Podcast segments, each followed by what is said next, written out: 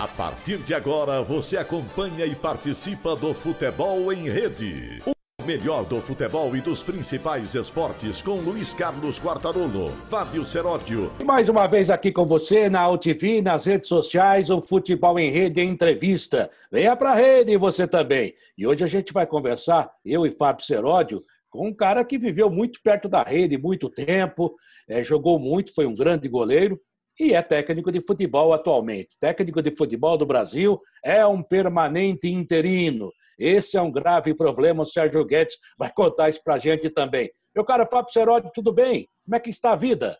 Tudo bem, um grande abraço para vocês que estão acompanhando o nosso futebol em rede de entrevistas. Vocês estão vendo na nossa tela o senhor Ivanilton Sérgio Guedes. Ninguém conhece ele como Ivanilton, mas a gente aqui alguns apelidos que vamos revelar ao longo do programa. Esse é o grande Sérgio Guedes, um goleiro que fez história, começou na Ponte Preta, foi campeão Cruzeiro, campeão Internacional, foi técnico de futebol, um cara do bem e muito. Jogou no meu Santos, espera aí, você não vai botar o Santos aí? É, mas o Santos já faz parte da história dele. Ah, sim. Verdade. Vai então frente. pode fazer a primeira pergunta aí, Cortero. Obrigado. Aliás, eu queria saber do Sérgio Guedes, que eu estava olhando aqui na sua ficha. Sérgio Guedes, técnico da Portuguesa Santista. Eu falei, nossa. Aí o Sérgio Oliveira, o seu xará, que está na coordenação desse programa, disse: não, ele não está mais lá. Não está mesmo, Sérgio? Tudo bem, prazer em vê-lo, prazer em ouvi-lo. É bom rever o amigo e você esteja realmente muito feliz, apesar dos percalços de treinadores do Brasil. Mas o que, que aconteceu? Pois é, rapaz. Um abraço, um prazer enorme estar falando com vocês. Poxa vida, a gente que teve uma relação muito bacana de vestiário, né? Bons tempos aqueles, onde não tinha muita restrição, cada um se posicionava como bem entendia, uma fase, um momento muito legal. Enfim, foram fases bacanas. E na verdade eu não tô eu não tô mais dirigindo porque terminou meu vínculo quando a pandemia começou, né? E aí o clube fez escolhas uh, diferentes, né? Não, não tendo mais margem de rebaixamento, enfim. Eu acho que tem a pretensão, mas com comportamentos diferentes. Então, agora já estou meio encaminhando, tentando encaminhar minha vida de outra forma. E vai encaminhar, que é ótimo treinador, né, meu caro Fábio Cerotti? É verdade. Sérgio, você tem tantas histórias lindas para a gente conversar aqui, tanta coisa legal. Eu até é, costumo brincar com todo convidado, falo que é um dos grandes expoentes da cidade de Rio Claro, como é o, o seu caso, mas eu quero começar aqui de uma maneira bem diferente. Eu quero que você explique por que Visconde de Sabugosa. Ah, essa, essa é antiga, né? Essa, na verdade, é por causa do cabelo, da cor da barbicha, da barba. Hoje, hoje mais parecido. Vocês estão vendo que eu tô que tem um bicho aqui em mim, né? Que a minha esposa não veio me tirar. E, e tem um monte, né? Supla. Teve, teve épocas de. de, de, de, de ó, aqui, ó. Deixa ele aí. Olha que legal. Deixa ele aí. Ele sabe legal. que eu tô aqui, ele vem atrás, cara. E, mas foi pertinente a isso, Quartarolo. Foi, foi pela, pela época de jogador de futebol, aquela época do, do sítio do pica-pau amarelo, né? Para quem lembra, tem lembrança daquilo, a relação é essa. Mas não era, eu, eu não gostava, não, eu aceitava, mas eu não gostava. Agora, você, quando não apela, fica pouco, né? Aí as pessoas esquecem.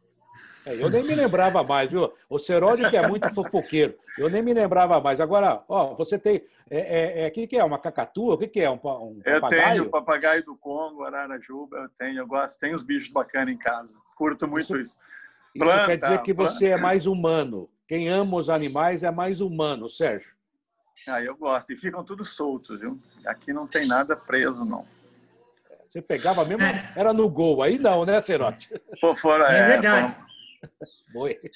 Bons tempos. Eu aqui também, tempos. eu também tento deixar o meu bicho solto, mas não deixam de jeito nenhum. O cara pega no meu pé. Sérgio, é, você é um goleiro é, que começou muito bem na Ponte Preta, fez uma bela campanha na Ponte Preta, mas no Santos você foi reverenciado como o cara. Você chegou no Santos, é, o Santos ainda sentia saudade do Rodolfo Rodrigues, que foi um grande goleiro por lá também. E muita gente falava assim: puxa, encontrar um substituto para o Rodolfo Rodrigues é impossível. Mas o Sérgio chegou e tomou conta. Muita gente que considera você no mesmo nível que o Rodolfo Rodrigues dentro do Santos, viu, Sérgio? Pois é, Serode. É boa essa pergunta aí. Eu me recordo, toda vez que a gente participa de alguma live assim, a gente tá, me pergunta sobre isso. E foi muito instantâneo, né? Porque é, eu fiz a minha estreia em Jaú, quando eu fui contratado. O Nicanor de Carvalho me trouxe. Já nos deixou, infelizmente. Eu fiz uma estreia em Jaú. Eu, e na época, o Campeonato Paulista se decidia o ponto extra, caso 0 a 0 persistisse. E, e, já na minha estreia eu defendi duas penalidades. Depois a gente jogou com a América de Rio Preto aqui também, defendi penalidade. É, eu acho que foram quase 20 na competição. Então, assim, em 15, 20 dias eu tinha uma aceitação muito grande por parte da torcida. Foi uma coisa muito rápida, meteórica até, né? Incomum. Mas foi, foi marcante para mim, porque, como você colocou quando eu cheguei aqui, eu já usava um pouco a barba, né? E aí, poxa, a barba pelo menos é igual aqueles comentários é, meio irônicos, né? Mas as coisas foram muito rápidas. Eu, em um mês aqui, de verdade, o meu sentimento é de que eu tenha uma, uma uma, uma aceitação enorme já como ídolo da torcida. Foi muito rápido, cara. Essa relação foi muito bacana numa época difícil, né, do Santos, de muitas dificuldades, né? Economicamente, o clube priorizava muito mais a arrecadação do que conquistas, né?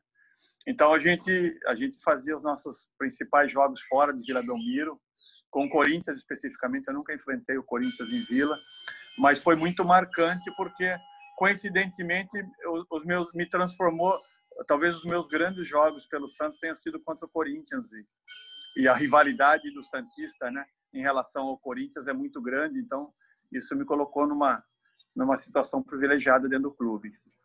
E veja você, né, Cerote, você fez a pergunta, eu como santista posso falar, né, a, caráter, né? Realmente ele foi um goleiro muito importante para o meu time, para o nosso time, e vindo na esteira do Rodolfo Rodrigues, o que não é muito fácil. Ele sabe disso, ele vive do futebol há tanto tempo. É por isso que, gente, eu, por exemplo, eu respeito demais o Rogério Ceni. Ele saiu do São Paulo, tinha o Zete. Então, você entrar no lugar do Zete é muito complicado. E você entrar no lugar do Rodolfo Rodrigues é muito complicado. Ou seja, há uma pressão muito grande. Fica aquele negócio, é, mas tínhamos fulano, agora temos esse. E ele chegou e tomou conta da posição. E eu me lembro, Sérgio, que uma vez você até falou no início, a gente na época, muita, muita gente do jornalismo atual não acredita quando a gente fala isso, né? A gente entrava nos vestiários, os caras tomando banho, a gente ia dar uma saidinha para falar com a gente. E uma vez eu estava fazendo o terceiro tempo da PAN, foi o melhor programa de esporte que eu, que eu fiz na minha vida, que eu participei, e o Milton Neves perguntava as notas no final, né?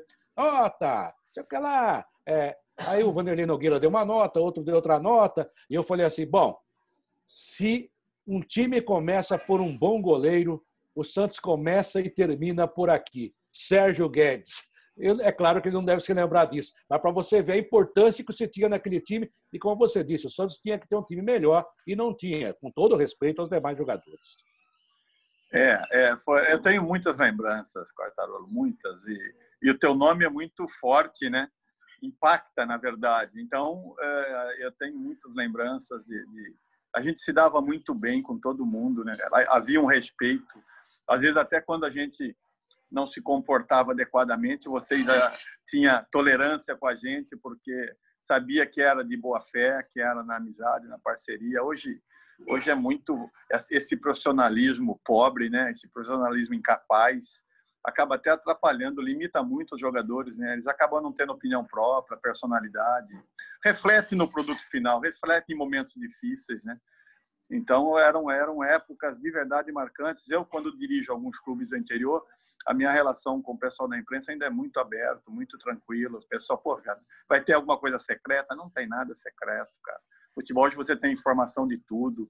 Às vezes você quer só segurar um pouquinho o pessoal da, de uma euforia, de um momento legal que o time vive, mas uh, a nível de relação, de ter pessoas bacanas, otimistas, positivas do lado, só acrescenta, só ajuda a gente ganha junto, né? Acaba todo mundo se sentindo no mesmo barco, puxando junto. Hoje, hoje a relação ela não é de verdade, ela é muito superficial, né? Ela é tolerante. É, eu lamento porque é, não é de verdade a, a, os melhores dias que eu vi o nosso futebol. Né? Resumidamente, Concordo. é esse meu sentimento. Concordo com você em gênero, número e grau. Sérgio, a gente falou do Santos, é lógico, a, imagem tua ligada ao Santos é muito grande. Se bem que se eu falar isso em São José do Rio Preto, vou falar que você foi o melhor goleiro da história do América. Poxa vida. Se eu falar isso em Campinas, vão falar que você foi um dos maiores nomes que defenderam o gol da Ponte Preta. E olha que a Ponte Preta revela grandes goleiros, grandes jogadores. Mas eu fiz contas aqui e eu queria que você me tire uma, me tire uma dúvida. Eu contei 13 vezes convocado para a seleção brasileira. Errei na conta. Como que foi essa primeira experiência na seleção brasileira para o Sérgio? Não, você não errou, não eram convocações mediante os jogos que a gente fazia, né? Era específica em determinado dia. É, eu fui, eu foi, foi uma época bacana minha na, na, na, essa passagem por seleção, porque eu nunca, na verdade, sei lá, eu nunca forcei nada, né? Eu nunca fiz bastidor. Até hoje, muita gente me diz: "Pô, você precisa fazer marketing, precisa fazer". Cara, eu acho, eu acredito tanto em trabalho, em capacidade, né? Que dessa forma eu acabei chegando à seleção, né?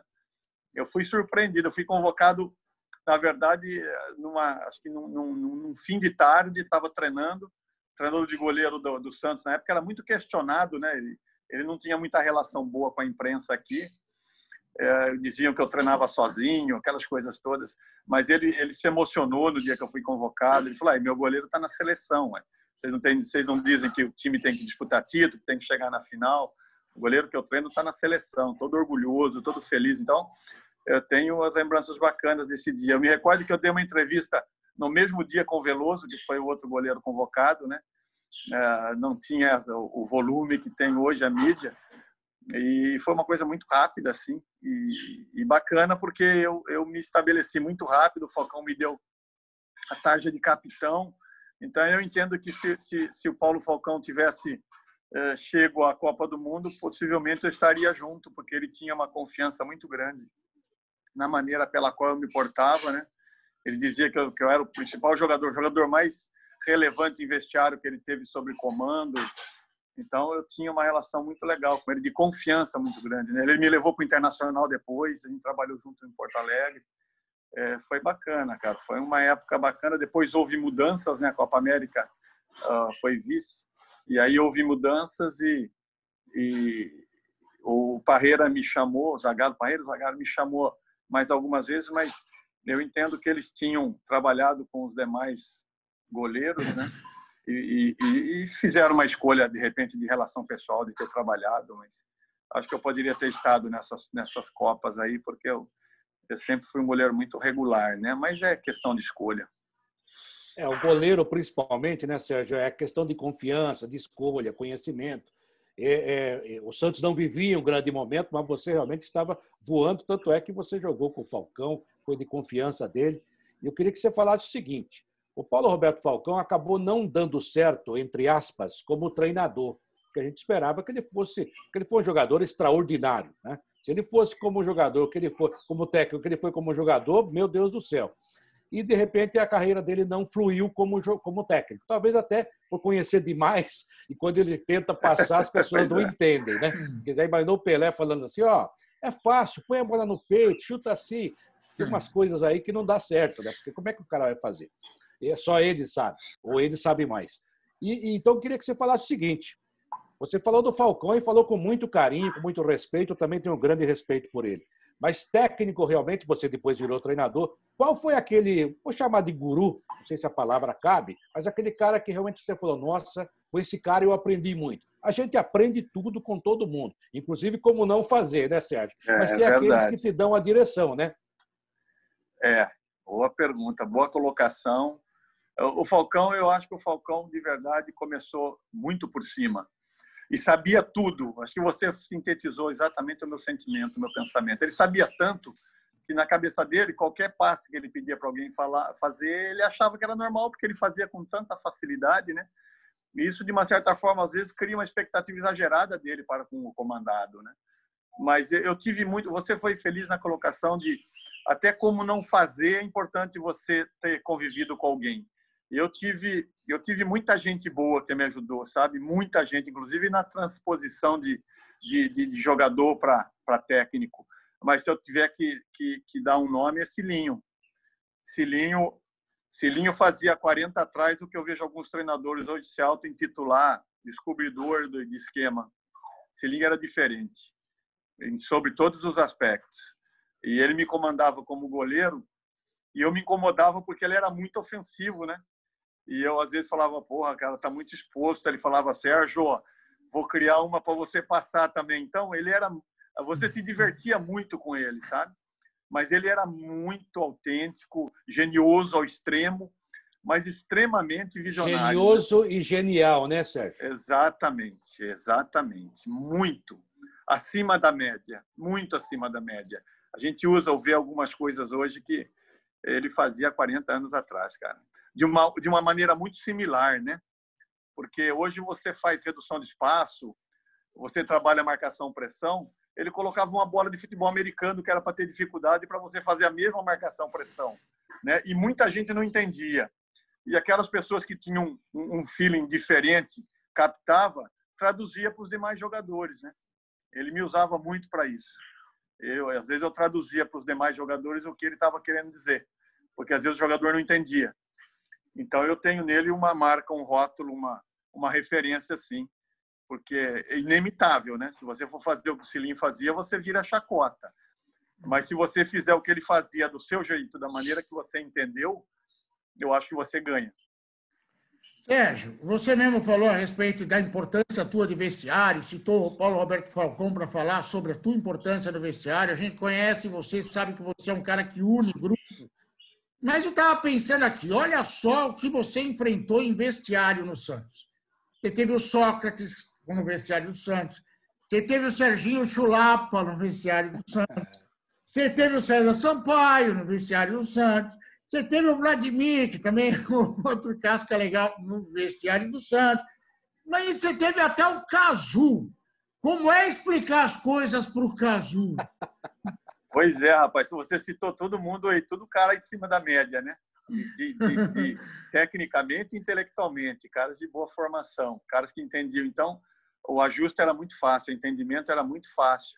Em relação ao Cazu especificamente, ele ele tinha, eu nunca vi uma pessoa ou um pai, né? Porque hoje é tão comum.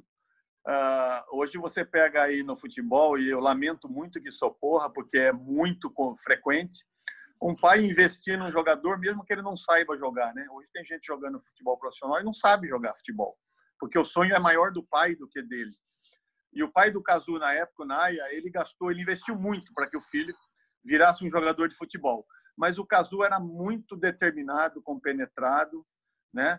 E, e ele, ele entendia, assim, ele entendia, na, na, na, às vezes, num gesto, né? O Pepe era o treinador na época aqui, o Pepe era muito paciente, com isso tinha uma relação boa com, com o Naya, né? Com o pai dele. E ele, e ele assimilava, e ele passou a fazer, fez alguns gols importantes, né? Ele fez gols em clássicos aqui. Ele fez um gol que nos classificou para o quadrangular final do Paulista contra o, o, Guarani. Já no domingo fez um gol de vitória contra o Palmeiras. E, e, e, aí um dia a gente, na sequência disso, depois a gente não tinha ideia do que o futebol asiático representava. Estava começando na época, né? Zico estava iniciando isso lá. Uma vez a gente viajou com o Santos para o Japão para fazer um, alguns amistosos e aí a referência foi o Kazu. Quando a gente desembarcou lá em Narita, eu fiquei assustado com a popularidade, com a repercussão que tinha o Kazu no, no Japão, de jogar no Santos especificamente, né? E de ser um jogador uh, japonês que, que estava dando certo no futebol. Uh, parecia um conjunto, aqueles de um Queen, um, um, um Pink Floyd chegando. É uma, foi uma loucura, era né? onde a gente ia era muito jornalista atrás, muita câmera filmando. E ele conseguiu, né? Porque eu acho que o Cazu ainda joga, se eu não me engano, ainda joga. Ele tem um tá jogando. mundial. Então, ele, e ele foi um jogador muito competitivo, muito cabeça boa, muito profissional, exageradamente profissional. Um dia eu me encontrei com o pai dele, já pelo Internacional, fazendo antes da Copa de 84, eu acho, de 94, 94 isso eu estava pelo Inter e eu encontrei ele num amistoso que a gente fez na, em Seul. Eu vi um, um, um, um, um asiático me cumprimentando. Falei, ué, não, tem, não conheço ninguém aqui. Era, era, era o Naya. Ele falou que ele estava lá politicamente se escondendo um pouco, né? não sei qual é a razão disso. Mas ele estava lá e ele falou: Pô, eu vim aqui te agradecer por tudo que você fez pelo meu filho. Então, são coisas muito fortes, né? muito marcantes para gente.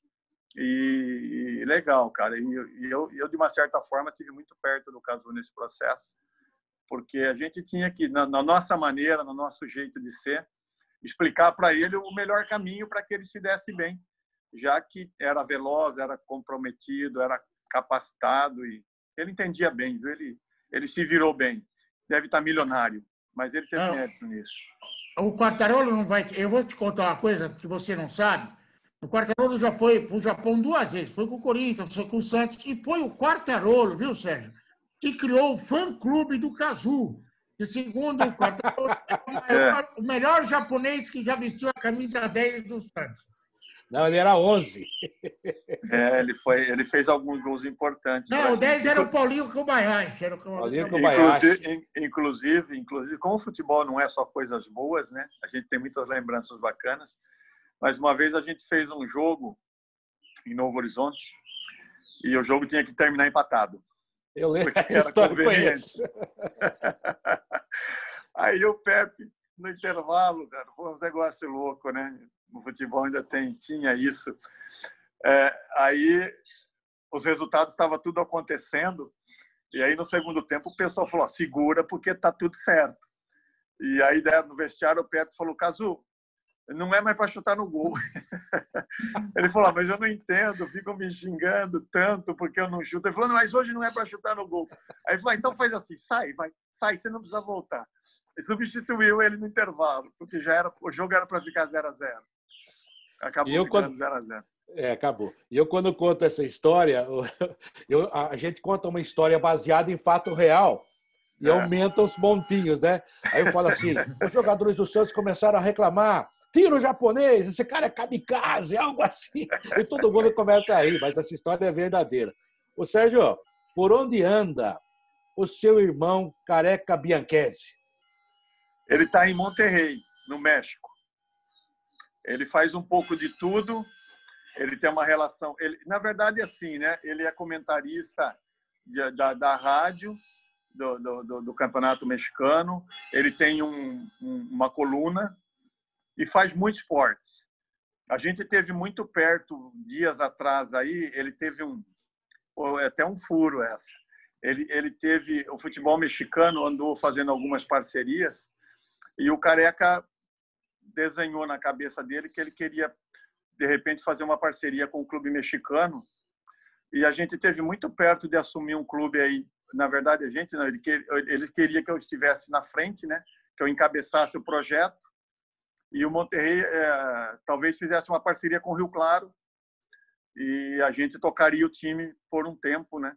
E faria essa, esse intercâmbio aí de jogadores e, e a coisa estava caminhando bem e, e aí o Rio Claro, a gente obviamente você não tinha nada estabelecido, você não tinha como levar nada, pelo menos tinha que ter o aval do Monterrey, né, que é uma estrutura fabulosa. E aí nesse meio surgiu outro parceiro, o Rio Claro acertou e aí esfriou. Mas a gente, a gente, o Careca ia vir para o Brasil para ser meio que gestor do, do, do Rio Claro Futebol Clube, em parceria com, com o Monterrey do México. Eles continuam se conversando muito? Bastante, Sérgio? bastante. Ele, ele, ele, às vezes, quando tem alguns jogadores que vão ser indicados para o futebol mexicano, ele me chama para perguntar o que eu acho, se é um jogador que teria perfil para jogar lá, né? Porque o futebol mexicano ele é extremamente competitivo e, e um jogador técnico, um tanto quanto indolente, às vezes teria dificuldade de jogar lá. E às vezes ele me chama, quando ele não conhece, ele me chama, né? Para perguntar, porque hoje talvez o Tigres e o Monterrey aliado aí ao Cruz Azul, América são as potências do futebol mexicano. E ele me chama para me perguntar o que, que eu acho, se é um jogador que tem qualidade para jogar no, no, futebol mexicano. A gente se fala bastante, sim. Todo semanalmente a gente troca alguma ideia. Pô, que legal. Sérgio, eu tenho um monte de curiosidade a respeito de você como jogador de futebol. Até ia brincar com a questão do Serginho Chulapa no vestiário mas eu, você estava falando bastante a respeito do, do Careca tal, e eu lembrando de você como treinador de futebol. Que eu te, várias experiências como repórter e cobrir o time que você estava dirigindo. E sempre me deixou uma boa impressão. Você era um cara que não só é, sabe, conhece muito bem do assunto, mas é um cara com uma bela postura em relação ao futebol, ao comando do time, e até mesmo, pela que a gente consegue perceber no dia a dia, quando a gente está trabalhando no jogo, uma relação boa é, internamente, de bastidores com a direção do clube. Puxa vida, com tanta coisa a seu favor, por que, que você não conseguiu explodir ainda como treinador, Sérgio? Pois é, rapaz, é boa pergunta. Muita gente fala isso para mim, tem muito amigo próximo de mim. Você sabe que de verdade é meu sentimento, né? Eu posso estar enganado, mas talvez eu tenha eu tenha me eh, desconsiderado e embora de uma forma muito frustrante eu digo isso, eh, eu acho que eu acreditei muito na capacidade e eu acho que o futebol brasileiro não te dá essa possibilidade de você acreditar na capacidade. Eu acho que o futebol hoje, capacidade se tornou irrelevante no nosso futebol. E eu joguei todas as minhas fichas uh, na, na, na, que as pessoas avaliam a capacidade. Mas eu, nesse aspecto, talvez eu tenha errado, porque é evidente, né? A gente que milita dentro do futebol e assiste, acompanha tudo, e a gente, ainda mais agora quando você não está trabalhando, você fica vendo pela TV. Então você chega à conclusão mesmo de verdade que não, precisa ter capacidade para fazer alguma coisa no futebol, nem jogar, nem para jogar. Hoje o cara tem que ser capaz. Então fica aqui uma, um sentimento ruim meu, mas é, eu acho que ainda as coisas estão por vir, ainda vão acontecer. É, a gente a gente simplesmente é pegar um, um lugar legal. Os convites surgem, né, bastante mas normalmente é onde as dificuldades são muito grandes, né? Eu costumo dizer que aonde aonde não tem quase nada, as pessoas me levam para justamente fazer ou criar alguma coisa que não existe lá. E felizmente as coisas acontecem, né? Porque as dificuldades desses clubes são muito grandes e você precisa ter uma relação muito grande, você precisa ter é, entendimento, capacidade de transformar alguma coisa muito pouco provável de acontecer em, ou pelo menos encaminhar as coisas para que elas aconteçam. E, e, e, todas as vezes que a gente pegou um time, ou montou um time desde o início, a gente conseguiu chegar muito perto ou, ou atingir o objetivo, né? Isso significa que a gente de verdade conhece o caminho, mas o, o contexto do futebol às vezes não é do jeito que eu quero que seja. E a gente, a gente sofre um pouquinho mais com isso, mas invariavelmente a gente acaba sempre tendo convites, mas e sempre é onde as dificuldades são maiores, onde tem um poder econômico muito grande, as escolhas são outras, justamente para atender outro tipo de interesse que não aquele que eu aprendi a fazer a minha vida toda. É, estamos vivendo uma fase, né, Sérgio, que não precisa ser, é só parecer ser, né? Então, é. infelizmente, isso em vários segmentos, infelizmente. É Mas, é verdade. É, a gente começa a falar isso, parece, sabe, é, eu fui um cara que vivi hoje estou lá na Fox, estou aqui na OTV, estou lá na Top FM. Então, vivi, a gente vive a grande imprensa. Eu estou em casa, fique em casa. É, você, você, você está rico. É, e a gente nota que em todos os segmentos tem esse tipo de coisa. As pessoas, as pessoas não precisam mais ser. Eu estava falando ontem, com todo respeito ao garoto, o Reinier foi para o Real Madrid, saiu do Flamengo. Ele não era nada no Flamengo, ele tem um grande potencial, segundo dizem. E tomara que Deus ajude, ele ganha muito dinheiro. Mas ele não era nada, ele foi para o Real Madrid. Agora ele foi emprestado ao Borussia Dortmund. Quer dizer, um cara que não tem nenhum currículo, vai jogar numa liga importantíssima e a gente não sabe o que ele é, sabe? Então, na, na sua época, por exemplo, que a gente conviveu muito, o jogador para sair para um time assim, para jogar no Santos, no Internacional, para chegar na Ponte Preta e ser titular, o cara tinha que cavar muito, tinha que mostrar a qualidade e mostrar o que era.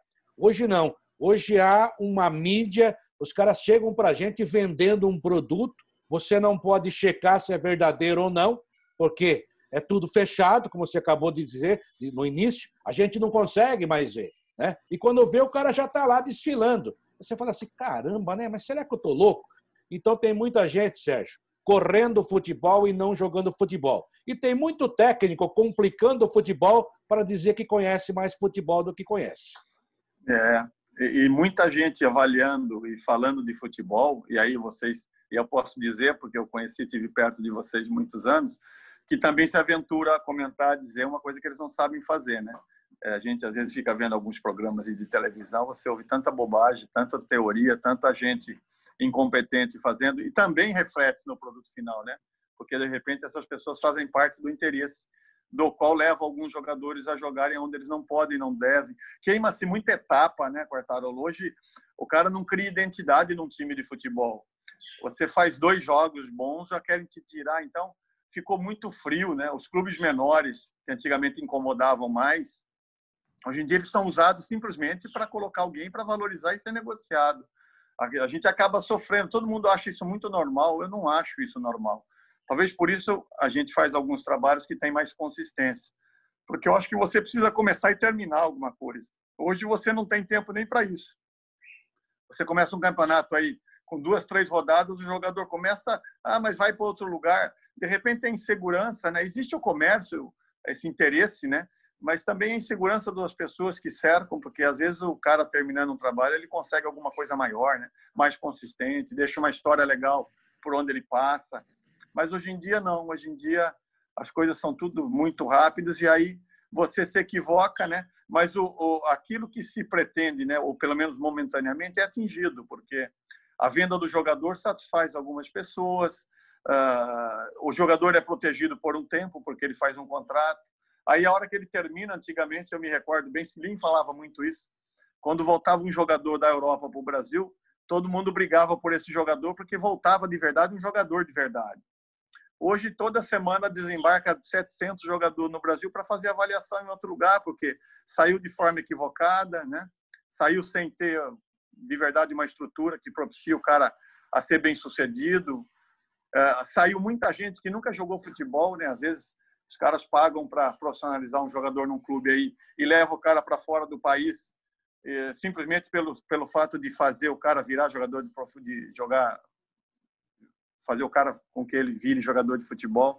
Então tem muita coisa equivocada nesse país e você acaba refletindo tudo isso no produto final, né? Aí você não tem um jogo de qualidade, aí você não tem um cara que sabe fazer um passe, um cara que é articulado, é, você vê muito problema. E aí quando tem um jogador mais ou menos, dá a bola para o cara lá, vai lá, faz tudo sozinho. É, muita teoria, muita muita coisa que na verdade não, não, não, não, não é mais da essência do futebol, dos seus melhores dias, né?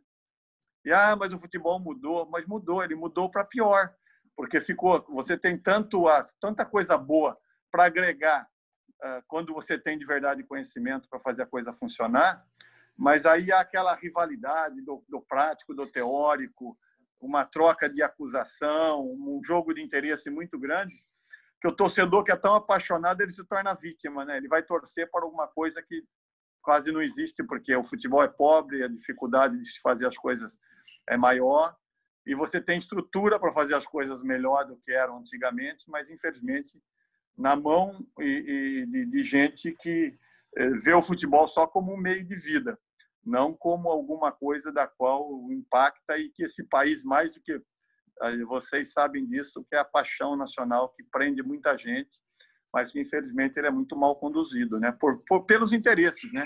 É, é, são, é consciente os problemas que nós temos e que quem quer fazer as coisas direito às vezes não tem muita voz, não.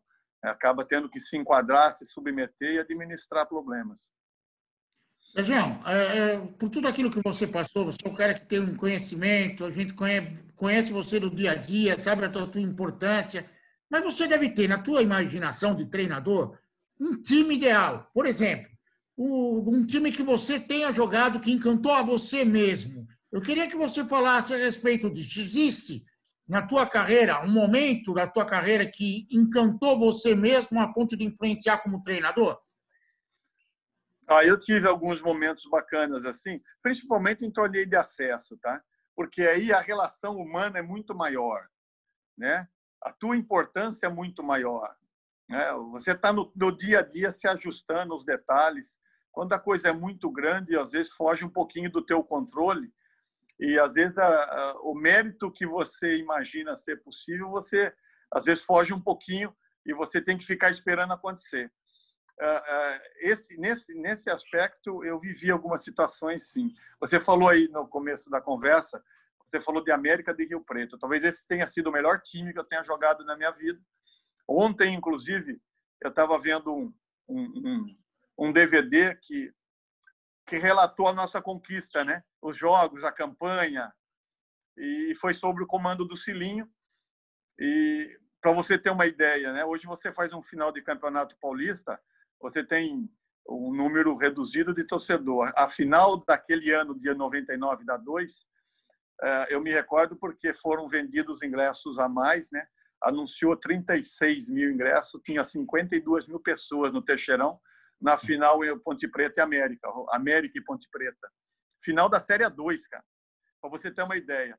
Então, a América talvez nunca teve um público eh, desse tamanho, porque era torcida própria, né? E isso foi criado pelo Sininho, cara.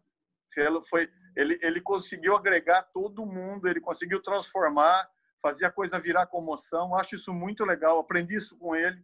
Eu dou muita importância para isso. Acho muito legal, porque você começa a lembrar de muita coisa boa, né, cara? Relação, na casa de um amigo, um churrasco que você fez aí numa segunda-feira. Você acaba virando de verdade, tendo uma relação tão profunda que a cobrança ela é em tom muito respeitável, né? Ninguém questiona nada. O cara olha para você e fala: "Não, vamos fazer, é desse jeito, vamos fazer, vamos junto". O esquema tático é articulado no vestiário, na semana, no túnel, ó, vai correr em cima da gente, mas não vai acontecer nada.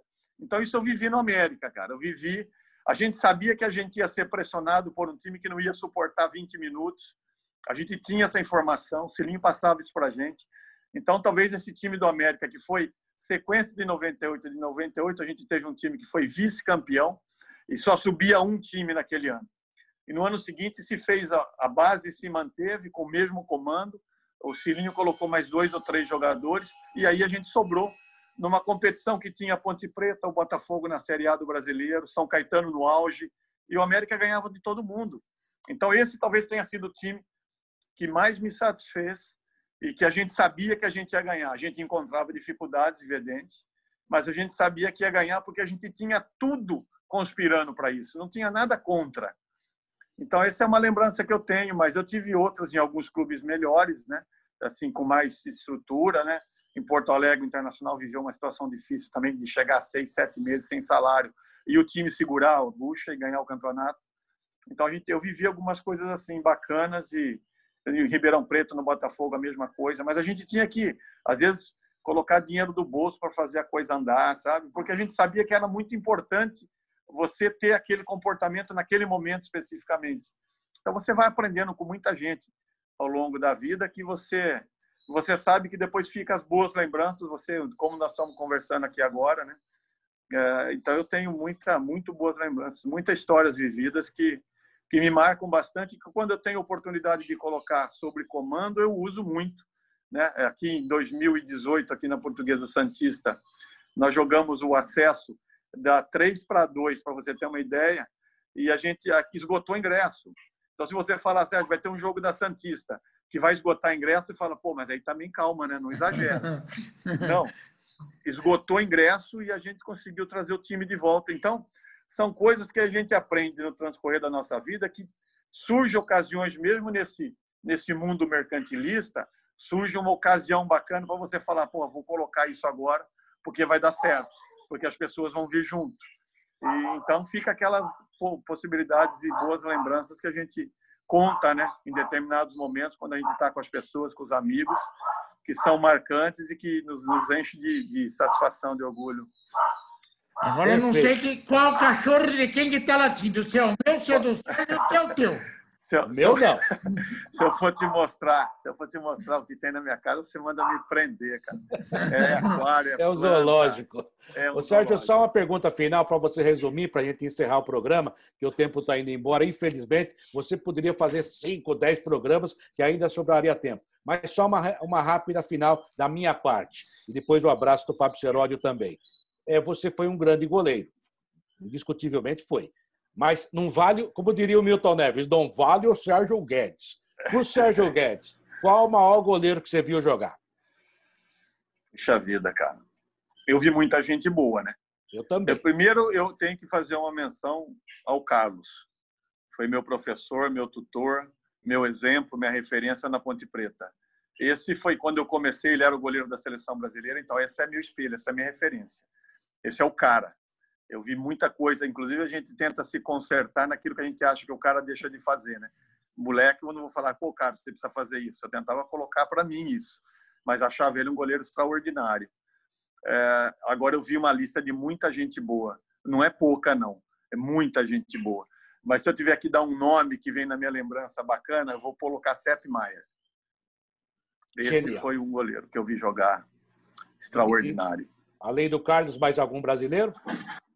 Ah, o Tafarel é um dos goleiros que você tem que colocar, né? Goleiro de, de, de, tive muito perto dele, ele muito bem treinado, ele era diferente, né? Eu peguei ele no meu melhor momento e não no dele.